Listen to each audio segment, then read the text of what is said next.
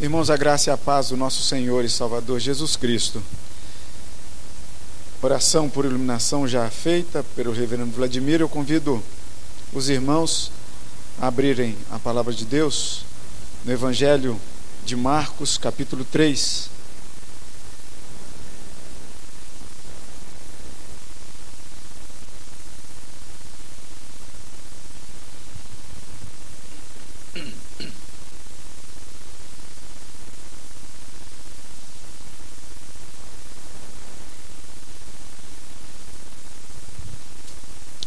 E nós vamos ler duas passagens, ou duas perícopes, do versículo 20 até o versículo de número 35, que eu peço aos irmãos para ou acompanharem na projeção, ou acompanharem na sua Bíblia, que é sempre melhor, ou com alguém está do seu lado aí para compartilhar também.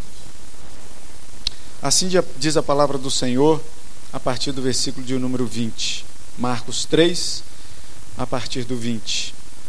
Então ele foi para casa. Não obstante, a multidão afluiu de novo, de tal modo que nem podiam comer. E quando os parentes de Jesus ouviram isto, saíram para o prender, porque diziam: está fora de si.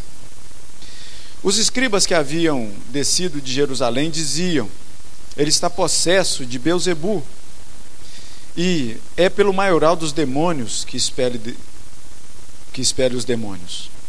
Então, convocando-os, Jesus lhes disse por meio de parábolas: Como pode Satanás expelir a Satanás? Se um reino estiver dividido contra si mesmo, tal reino não pode subsistir. Se uma casa estiver dividida contra si mesma, tal casa não poderá subsistir. Se, pois, Satanás se levantou contra si mesmo e está dividido, não pode subsistir, mas perece. Ninguém pode entrar na casa do valente para roubar-lhe os bens, sem primeiro amarrá-lo, e só então lhe saqueará a casa. Em verdade vos digo que tudo será perdoado aos filhos dos homens, os pecados e as blasfêmias que proferirem. Mas aquele que blasfemar contra o Espírito Santo não tem perdão para sempre, visto que é réu de pecado eterno. Isto porque diziam: está possesso de um espírito imundo. Nisto chegaram sua mãe e seus irmãos, e tendo ficado do lado de fora, mandaram chamá-lo. Muita gente estava sentada ao redor dele e lhe disseram: Olha, tua mãe, teus irmãos e irmãs estão lá fora à tua procura. Então ele lhes respondeu, dizendo: Quem é minha mãe e meus irmãos? E correndo olhar pelos que estavam assentados ao redor, disse: Eis minha mãe e meus irmãos. Portanto, qualquer que fizer a vontade de Deus, esse é meu irmão, irmã e mãe. Louvado seja o nome do Senhor pela leitura da Sua palavra. A gente vai se deter mais, é, de forma mais concentrada, a partir do versículo de número 31 ao 35, mas depois a gente vai entender o porquê que a gente leu a partir do versículo de número 20. Mas o fato é que no Evangelho de Marcos ele tem uma peculiaridade muito é, especial em relação aos outros que a gente chama de evangelhos sinóticos, de Lucas e de Mateus, porque ah, o evangelho de Marcos ele não apresenta necessariamente ah, o nascimento de Jesus, aquelas primeiras horas de Jesus. O evangelho de Marcos ele começa quase que diretamente ali no batismo de, de Jesus por João, e depois ele dá escolhas dos discípulos também ali nesse meio, e ele começa a tratar de curas e curas, e muitas curas e muitas coisas que Jesus ia fazendo ao longo do caminho. O Evangelho de Lucas, por exemplo, nos traz uma informação no capítulo 2 que Jesus tinha subido com seus pais para a festa da Páscoa em Jerusalém e tinha ficado lá, ao invés de voltar com com a equipe toda, com a turma toda, ele resolveu ficar lá. E depois de um dia de caminhada, de viagem de volta para casa, os pais de Jesus deram falta dele e voltaram. E Jesus estava lá, um jovem ainda, no meio dos doutores da lei, e conversava com os doutores da lei. E os pais de Jesus chegaram para ele e, e, disseram: Mas não podia ter ficado, né? Você tinha que ir com a gente. E aí Jesus falou assim: Vocês não entendem que eu deveria estar na casa do meu pai? E a palavra diz que eles ficaram maravilhados e que Maria, a mãe de Jesus, guardava isso tudo, é, todas essas palavras dentro do seu coração. Isso é uma informação interessante para a continuidade do nosso sermão. Que eu já passei um, um spoiler lá para minha turma, né, e falei que hoje a gente falaria da grande família, que não tem nada a ver com aqueles personagens lá da Globo. Esqueci o, do nome do personagem principal, agora me fugiu. Agostinho, tem nada a ver com ele não. Mas a gente vai falar da grande família. E quando a gente encontra esse texto, a gente está dentro de um contexto maior de incredulidade por parte de alguns mestres da lei, por parte dos escribas, e essa incredulidade chegou a tal ponto na vida do Senhor Jesus que atingiu inclusive a sua própria família. Aqueles que viviam sob o mesmo teto com Jesus, que cresceram com Jesus, essa incredulidade chegou e bateu as portas da casa de Jesus. E é interessante que, quando a gente chega no versículo de número 31, a gente lê que nisto chegaram sua mãe e seus irmãos, e tendo ficado do lado de fora, mandaram chamá-lo. No Evangelho de João, capítulo 7, no versículo 5, vai dizer que nem mesmo os irmãos de Jesus criam nele. Lembra que eu falei que o Evangelho de Marcos ele começa a mostrar um Jesus que começa a andar e fazer um monte de cura. Não era uma coisa que acontecia com qualquer pessoa. Seria muito prudente se a família de Jesus se atentasse a isso, ao invés de ficar atentando ou em conluio, ou talvez ombreando com aquelas pessoas que não criam em Jesus e que perseguiam Jesus por causa daquilo que Jesus fazia. Lembra quando Jesus foi curar, em algumas vezes ele fez isso em dia de sábado e que as pessoas censuravam Jesus por causa disso, mas o fato não é exatamente de ir contrariamente a uma lei pétrea que havia naquele tempo mas era o curar, era o fazer o bem. E a família de Jesus crescia ao redor disso, vendo essas coisas acontecerem. Mas mesmo assim, nem os próprios irmãos de Jesus criam no próprio Senhor.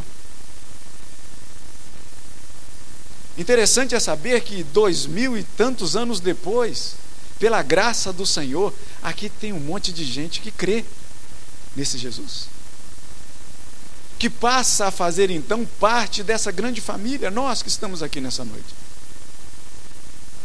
Você que já é dessa igreja, você que nos visita, o convite é esse: faça parte da grande família de Jesus Cristo.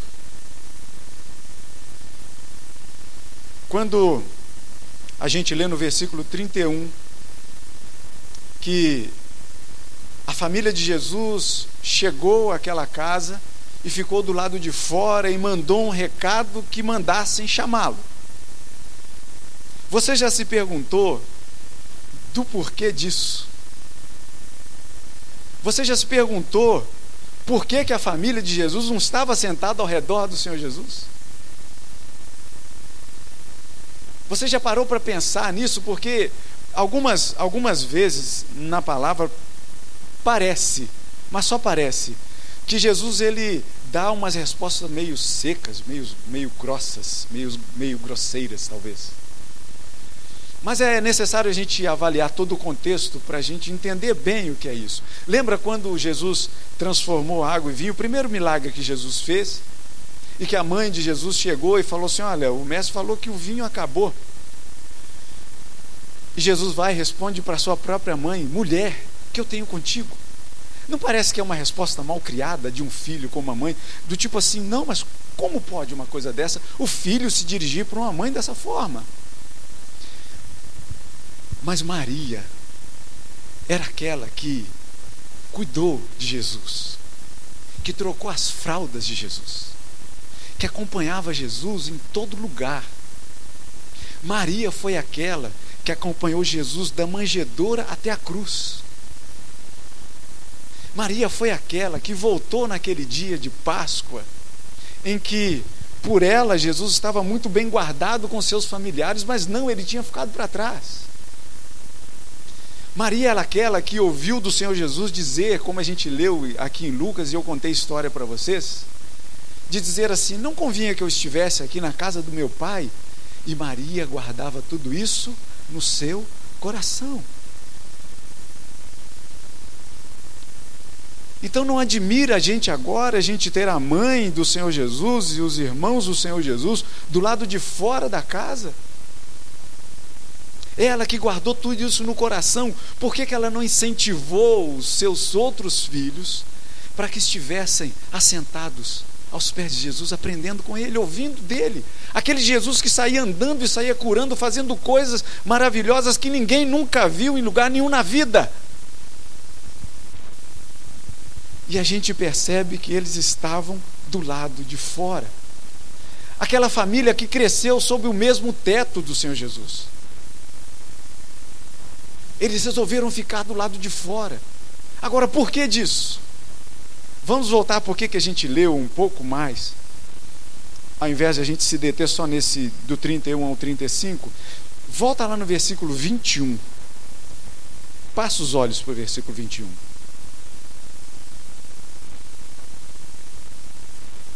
Você pode ler comigo? E quando os parentes de Jesus, vamos ler juntos? E quando os parentes de Jesus ouviram isto, saíram para o prender, porque diziam: está fora de si. A família de Jesus estava na porta daquela casa para passar o braço ao redor do, dos ombros de Jesus e falar: Meu filho, vamos para casa porque você não está bem. Vamos para casa. Porque Jesus era aquele que muitas vezes encontrava com a multidão. Jesus era aquele que muitas vezes procurava se retirar um pouco para poder descansar. Só que quando ele chegava lá do outro lado, onde ele tinha imaginado que ele descansaria um pouco, ele encontrava a multidão e largava o descanso para outra hora e ia atender a multidão. Jesus era aquele que muitas vezes estava com fome e com vontade de comer, saía um pouco para se retirar, mas ele encontrava a multidão e novamente deixava a fome de lado e passava a atender aquela multidão faminta do reino de Deus. E a gente percebe então que essa família que cresceu vendo tudo isso, estava lá do lado de fora, mandando chamar Jesus, nem entrou na casa mas mandou um recado que chamasse Jesus porque eles imaginavam que aquele jovem homem estava fora de si. E o fora de si é muito interessante porque o verbo no grego esse, desse estar fora de si, o verbo estar, é do verbo ser. É como se você dissesse que ele já não era mais quem ele deveria ser ele já tinha saído fora do seu eixo. Ele já tinha saído fora das circunstâncias normais em que uma pessoa viveria. E a família de Jesus, ao invés de estar aos pés de Jesus aprendendo com esse jovem homem, estavam ali a fim de levá-lo para casa. De de repente mandar Jesus, dorme um pouco. Come um pouco, porque você está variando. Mas Jesus mesmo já tinha dito, e Mateus e Marcos nos relata isso, que não há profeta sem honra, senão na sua terra e na sua casa. Será que Maria, que guardava todas as coisas que ela ia percebendo no seu filho, será que ela contava as coisas para os outros irmãos de Jesus? Provavelmente sim. Mas não precisava contar nada, porque os próprios irmãos viam tudo isso, mas não acreditavam em tudo aquilo que Jesus mesmo ensinava e fazia. Havia uma incredulidade muito grande fora do teto de Jesus e dentro do teto que abrigava Jesus. E esse paralelo, meus irmãos, eu estou fazendo, inclusive aplicando essa mensagem para o nosso hoje. Para que debaixo desse teto, nós não sejamos uma família de Jesus que acha que ele está fora de si, mas que nós sejamos uma família de Jesus que se assenta à mesa com ele e recebe das suas mãos o pão e o vinho, que recebe das suas mãos o verdadeiro alimento, o seu corpo e o seu sangue, que recebe de Jesus o verdadeiro perdão para os nossos pecados que recebe de Jesus a direção do caminho a seguir, que é a única direção que nós chegamos a Deus. Que debaixo desse teto, meus irmãos, queridos e amados, nós sejamos a verdadeira família de Jesus, que atenta para os seus atos e guarda tudo isso dentro do coração.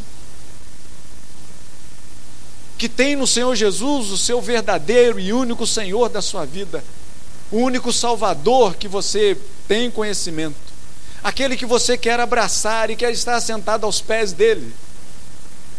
E você quer, ao invés de resgatar Jesus e dizer que ele está fora de si, você quer apresentar esse próprio Senhor a tantas pessoas que ainda não conhecem e que estão do lado de fora desta casa.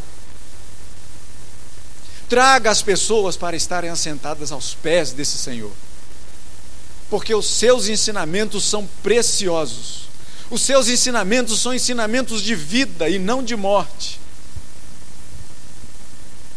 Os seus ensinamentos e a sua presença são ensinamentos e presença que cura. E a gente precisa estar atento a isso. No versículo 32, vai nos dizer que muita gente estava ao redor de Jesus, mas a família dele estava do lado de fora. E a mensagem chega para Jesus, e a pergunta, o recado chega para Jesus. E no versículo de número 32 diz: Olha, disseram para Jesus: Tua mãe, teus irmãos e irmãos estão lá fora à tua procura. E aí vem mais uma daquelas respostas de Jesus que incomoda um pouco. Quando parece, parece, que Jesus um pouco que rejeita a sua família, aquela que vive embaixo do mesmo teto. Pois Jesus lança uma pergunta para eles e diz: Quem é minha mãe e meus irmãos? Não é uma pergunta meio incômoda? Mas Jesus faz isso e pergunta: Quem é minha mãe e meus irmãos. Deus nos chamou para viver em família. Deus originou, criou, bolou a ideia de vivermos em família. Tanto a família de sangue, como esse ente querido que está aí do seu lado, ou então talvez até um ente muito amado que está aí do seu lado e você de repente quer constituir família e gerações, quanto à família da fé. As duas foram obra de Deus. Por isso, nós não podemos de forma alguma negligenciar as nossas famílias, nenhuma e nem outra. Nem a nossa família de sangue e nem a nossa família da fé. Foi ideia de Deus que você pertencesse à família que você pertence hoje e que você deve lutar por ela com toda a força que você tiver. Porque a sua família é preciosa para você. O sangue que corre nas suas veias é precioso para você. De quem você herdou isso, você tem que honrar com todo o seu entendimento, com toda a sua força. É um mandamento do Senhor: honra pai e mãe. E ao mesmo tempo, a família da fé, que está aí também sentado do seu lado, à sua frente, atrás de você, lá atrás, mais aqui pela frente. A família da fé também tem que ser honrada. Nós somos e fomos chamados por Deus para que nós tenhamos como cabeça dessa família o nosso Senhor Jesus. Paulo escrevendo aos Romanos, e a gente já passou por isso. Quando estudamos o capítulo de número 8, no versículo 29, diz: Porquanto aos que de antemão conheceu, também os predestinou para serem conformes à imagem do seu filho, a fim de que ele seja o primogênito entre muitos irmãos. Nós somos escolhidos de Deus para pertencer a essa família. Se você entrou aqui nessa noite pela primeira vez, o convite está feito. Venha fazer parte dessa família de Cristo. Mas que nós queiramos estar aqui dentro, aos pés do Senhor, desta cruz, da cruz que está vazia, do Senhor que morreu por nós, mas que ressuscitou ao terceiro dia, do Senhor que está nos céus esperando para por cada um de nós, para que possamos tomar novamente o vinho que ele falou que não tomaria até aquele dia em que ele haveria de tomar novo com cada um de nós no reino de Deus. É precioso demais estar na presença do nosso Senhor. A sua família é preciosa e a família de Cristo a família da fé também é muito preciosa. E quando a gente lê em Lucas, por exemplo, no capítulo de número 9 e no capítulo de número 14, que o Senhor Jesus explicando para aquele jovem que chegou para ele perguntando sobre a vida eterna e ele diz o seguinte: Você quer vir após mim? Você deve negar a si mesmo, tomar a sua cruz e me seguir. E mais à frente ele vai dizer: quem não aborrecer pai, mãe, mulher, filhos, a sua própria vida, não pode ser meu discípulo. Quem não tomar a sua cruz não pode ser meu discípulo, Jesus vai dizer. Mas como a gente confronta Deus que formou a família para que nós convivêssemos nela, na família que nós nascemos, na família de sangue, e ele vai e diz o seguinte: olha, você deve aborrecer todo mundo. Aborrecer no sentido de dar uma prevalência, uma coisa muito maior na relação com Deus, ao invés da sua família. Mas como? Não foi Deus que instituiu para que nós vivêssemos em comunhão com família? Não foi Ele que disse ao primeiro homem que deveria crescer e multiplicar? e povoar toda a terra. Como então a gente entender Jesus dizendo: olha, você deve deixar para trás pai, mãe, filho, esposa, mulher, filhos, a sua vida, porque se você não fizer isso, você não pode ser meu discípulo. E aqui a gente vê uma ordem de prioridade. Jesus está dizendo o seguinte para nós aqui nessa noite: priorize a relação sua familiar com Deus. Priorize a sua relação com o Senhor da palavra, com Jesus Cristo. Mesmo que para isso você venha, e coloque isso entre aspas, a negligenciar a sua família. Você diz assim para mim, mas pastor, é isso mesmo que você está dizendo. Você está dizendo que eu devo ter comunhão com Deus e deixar minha família de lado?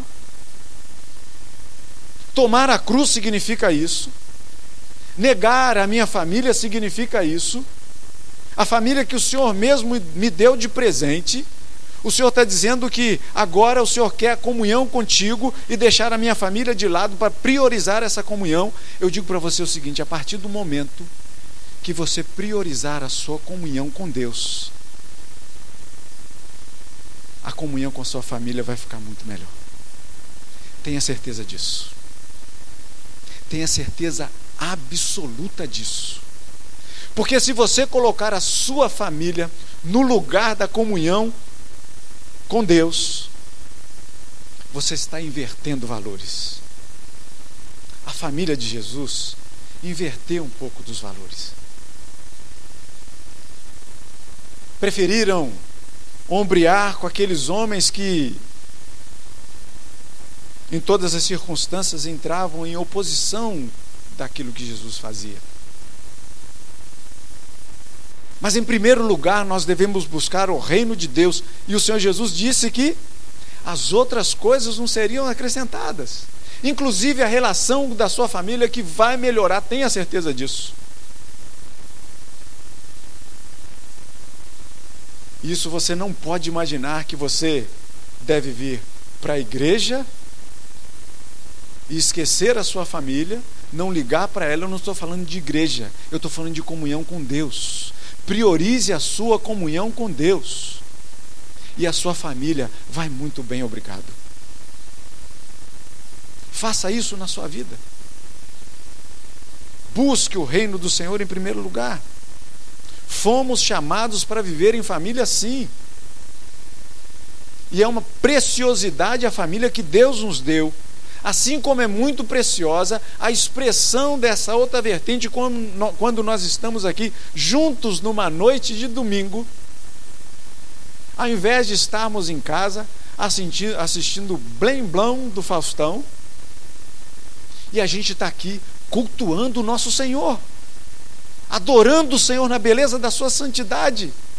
Quando nós estamos aqui assentados aos pés do Senhor Jesus, não são, não é aos meus pés que vocês estão sentados. Não é aos pés do reverendo Vladimir, do reverendo Gabriel, que vocês vão estar sentados aqui. Nós vamos ficar no, no mesmo nível, porque o dono deste lugar é o Senhor Jesus, o Senhor da nossa história, aquele que verdadeiramente nós devemos todos, todos. Quem está aqui um pouquinho mais elevado para que você possa ver melhor? Não é? Todos nós devemos estar assentados aos pés do nosso Senhor Jesus, porque o verdadeiro ensino está nele. Nós somos tão somente instrumentos de Deus aqui neste lugar, porque o Senhor é que deve falar por nós. Não é palavra minha, é palavra de Deus. A família de Jesus é um bem mais precioso que nós podemos ter na nossa vida, é o tesouro que ninguém pode tirar de dentro do nosso coração. Porque você foi um escolhido de Deus. Faça valer essa escolha. Queira estar aos pés de Jesus o tempo todo. Não queira estar fora da casa.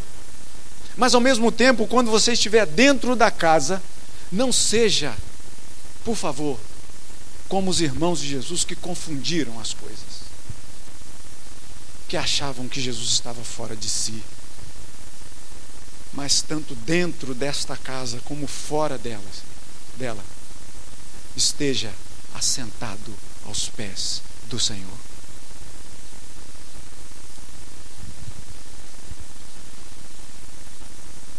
O Senhor Jesus ainda continua no versículo de número 35. Perdão, no versículo 34, depois de ter dado essa resposta que parece ser mal criada para aqueles que estavam assistindo Jesus, assistindo no sentido de estar presente ali recebendo informações e ensinos. O Senhor Jesus corre o olhar para todos aqueles que estavam sentados. Ah, imagine você lá naquela cena. Sente-se aos pés de Jesus lá, naquela casa que provavelmente não tinha o piso que nós temos aqui hoje piso de barro, de poeira, que ia provavelmente sujar as suas vestes, provavelmente encher o seu pé de poeira.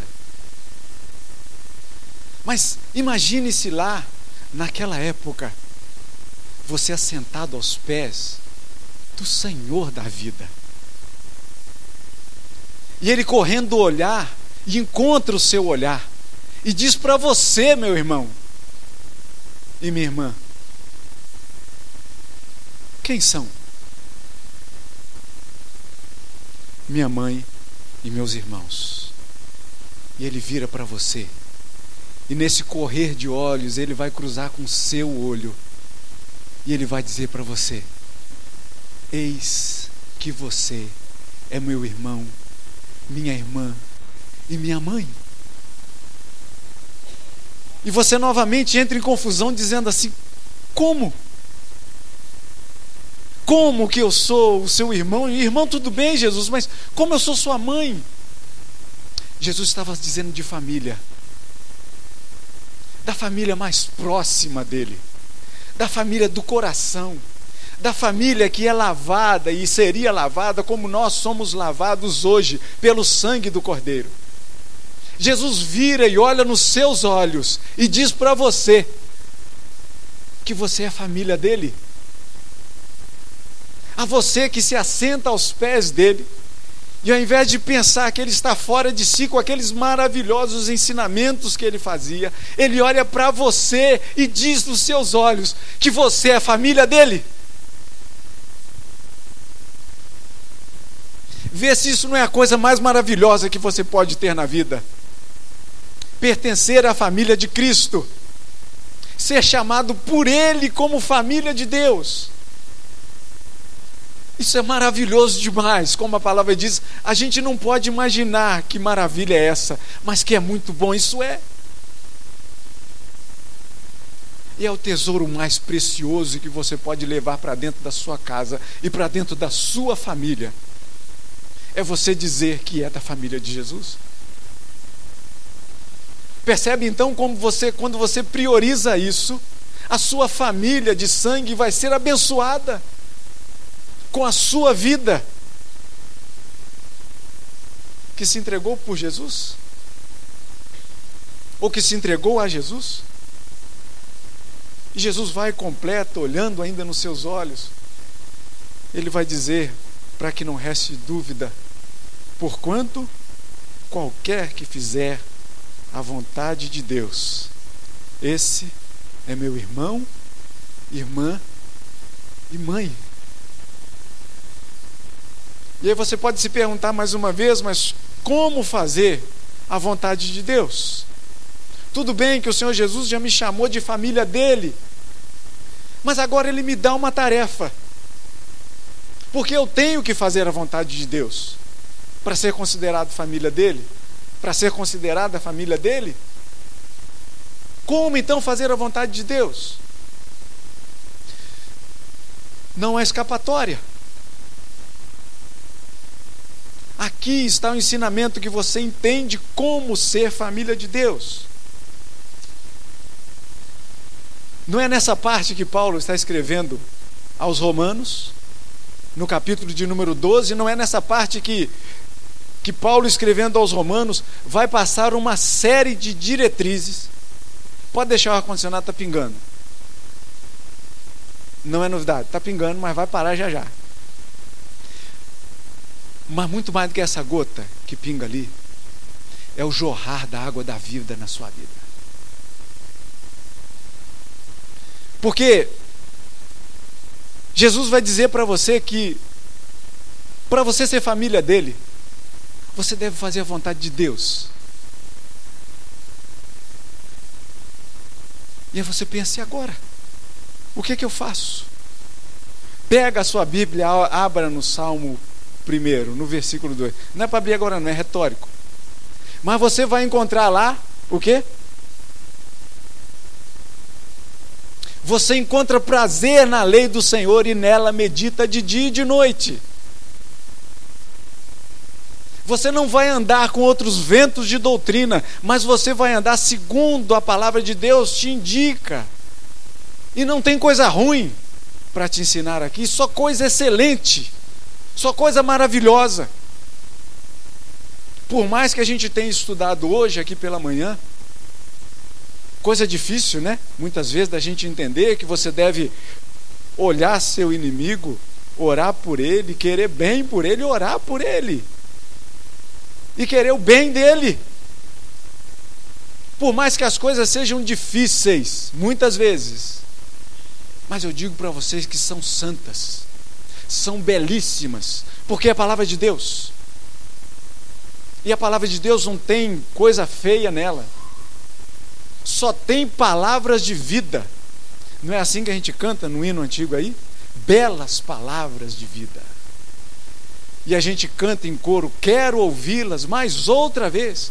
Belas palavras de vida. Porque a palavra do Senhor nos mostra como fazer a vontade de Deus. É a nossa regra de fé e de prática. Ouvimos aqui hoje pela manhã também. E eu convido você que de repente não está aqui acompanhando a nossa sequência em Romanos, que a gente está numa parte deliciosa de Romanos em que Paulo está escrevendo ali de como o cristão deve ser. A vontade de Deus está revelada em Cristo Jesus. A vontade de Deus é Cristo Jesus. Você quer entender como fazer a vontade de Deus? Olhe para Cristo. E não é isso que a gente está falando nesse contexto de estar assentado aos pés de Jesus? Quando você está assentado aos pés de Jesus, família de Deus, eu estou chamando vocês de família de Deus, de família de Cristo. Quando nós estamos assentados aos pés do Senhor Jesus, a gente está olhando para a própria vontade de Deus que, que é revelada em Cristo Jesus, o nosso Senhor. Porque a palavra de Deus é o próprio Senhor, é a boa nova de salvação, é a boa nova de grande alegria para todos os povos, é o Evangelho que nos, nós temos no coração. A palavra de Deus é aquilo que o Senhor Jesus vai dizer, que a comida dele consiste em fazer a vontade de Deus. Então você olha para Jesus e segue e você claramente vai estar fazendo a vontade de Deus. Portanto, qualquer que fizer a vontade de Deus, esse é meu irmão, irmã e mãe. Está fora de si. Era o que a família de Jesus pensava. O que nós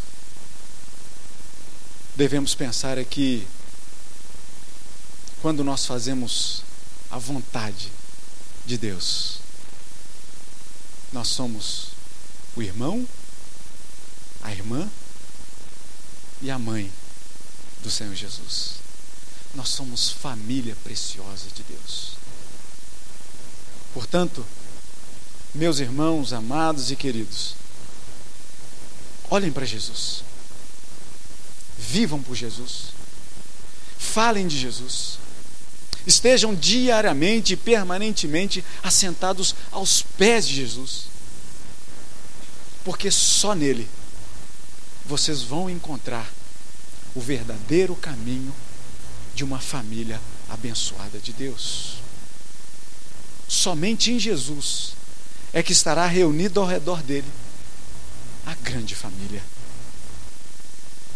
Queira fazer parte dessa grande família, porque são miríades de miríades. É muita gente, mas tem lugar para você. Não perca essa oportunidade. E tem lugar para muito mais gente. Por isso, fale dessa família bendita do Senhor para quantos você cruzar na rua.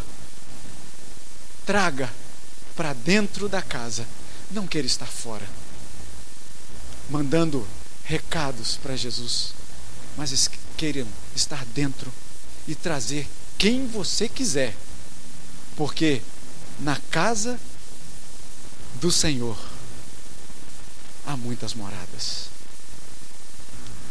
Uma